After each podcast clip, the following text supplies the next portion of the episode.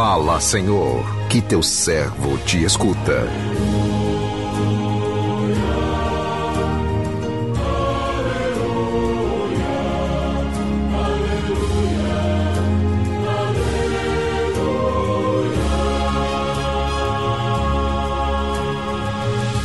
O Senhor esteja convosco, Ele está no meio de nós. Proclamação do Evangelho de Jesus Cristo, segundo Mateus, glória a vós, Senhor. Naquele tempo, enquanto Jesus subia para Jerusalém, ele tomou os doze discípulos à parte e durante a caminhada disse-lhes: Eis que estamos subindo para Jerusalém e o filho do homem será entregue aos sumos sacerdotes e aos mestres da lei.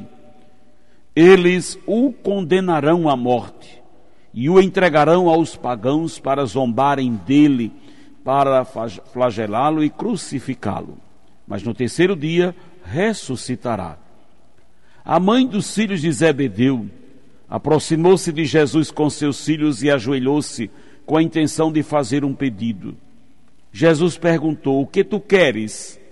Ela respondeu: Manda que estes meus dois filhos se sentem no teu reino, um à tua direita e outro à tua esquerda. Jesus então respondeu-lhes: Não sabeis o que estáis pedindo, por acaso podeis beber o cálice que eu vou beber? Eles responderam: Podemos. Então Jesus lhe disse: De fato, vós bebereis do meu cálice mas não depende de mim conceder o lugar à minha direita ou à minha esquerda. Meu Pai é quem dará esses lugares àqueles para os quais ele os preparou. Quando os outros dez discípulos ouviram isso, ficaram irritados contra os dois. Jesus, porém, chamou-os e disse: vós, sabe, vós sabeis que os chefes das nações têm poder sobre elas e os grandes as oprimem.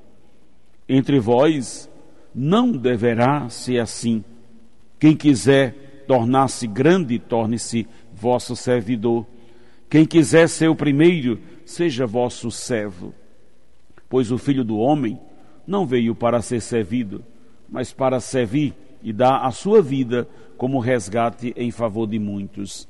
Palavra da salvação, glória a vós, Senhor.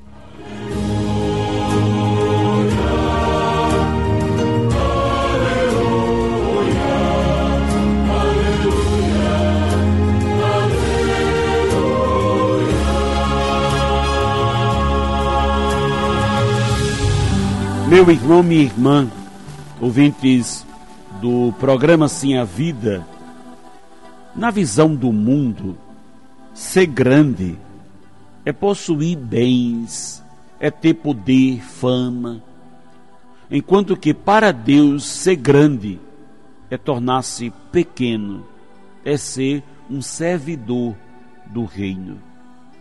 Jesus quer salvar a humanidade por inteira, por isso ele quer contar com a nossa disposição, com o nosso serviço na construção de um mundo melhor. E com o seu testemunho, Jesus nos ensina que o caminho que nos leva ao Pai passa pela cruz, pela doação de vida, pelo amor-serviço. O próprio Jesus nos deu um grande exemplo de humildade e de serviço ao se inclinar para lavar os pés dos apóstolos. Descobrimos o verdadeiro sentido do nosso existir quando tomamos gosto de nos entregar ao amor-serviço sem esperar por recompensa. Afinal, não se busca recompensa daquilo que se faz por amor. A grande recompensa que todos nós teremos pelos serviços prestados na construção do reino de Deus é a alegria de sermos acolhidos no coração do Pai. A passagem do evangelho que acabamos de ouvir nos, nos adverte sobre o risco que corremos quando deixamos de nos levar pelos interesses pessoais, desprezando as coisas do alto.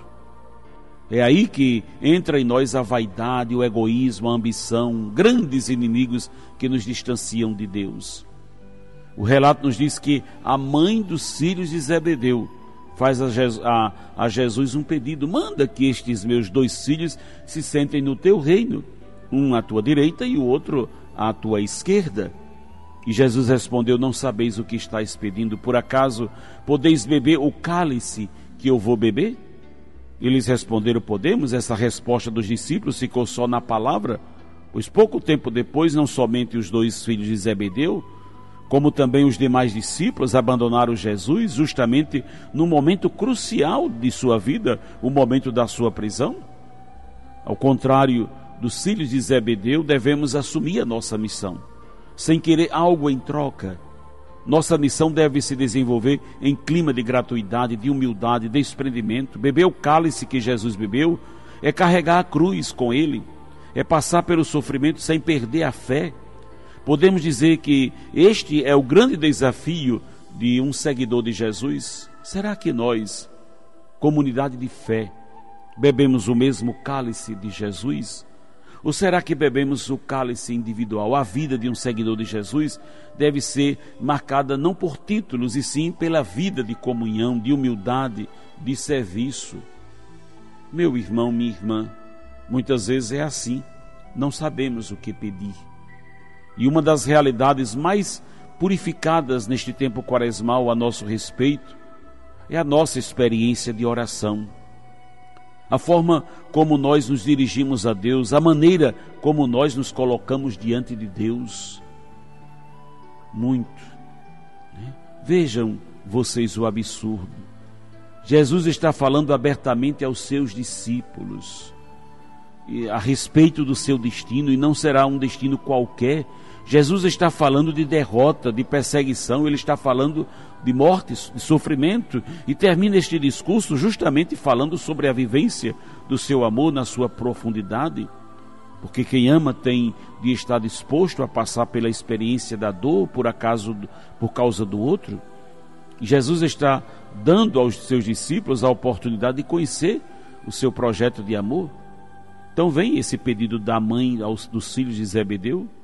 Precisamos aprender muito acerca da oração a oração que nos coloca, que nos coloca na vontade de Deus, a oração que não nos poupa até mesmo nas, das realidades de prova, das realidades duras de sofrimento da nossa vida. Não podemos pegar da realidade só aquilo que nos agrada. Será muito bom que no segmento de Jesus encontrássemos apenas um mar de rosas, mas precisamos também estar dispostos a acolher as contrariedades próprias da adesão de Jesus como eu disse, Jesus apresenta o seu projeto caracterizado dessa forma e aparecido e aparece aí o pedido, mas sem noção da história. Por que a mãe se dirige a Jesus totalmente equivocada? Porque tem uma imagem totalmente distorcida sobre o messianismo de Jesus? Que perigo para todos nós! Essa oração não tem é, tão sem rumo. É uma oração pretensiosa, é uma oração anestesiante, porque Jesus está falando do sofrimento e ela está querendo um lugar à direita e à esquerda para os filhos. É uma oração interesseira, porque ali estavam os doze discípulos e ela está preocupada com os dois filhos. É uma oração egoísta, nepotista, porque ela está atendendo às necessidades somente da família.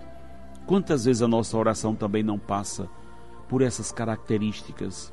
Peço só aquilo que me interessa só aquilo que me convém. Rezo só por aqueles que trago no meu coração, que nutro numa afeição.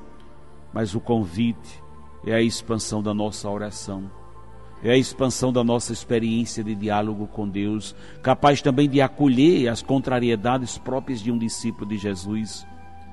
Peçamos ao Senhor que purifique a nossa oração, que alargue o nosso interior para que a vontade de Deus seja acolhida por todos nós. Amém.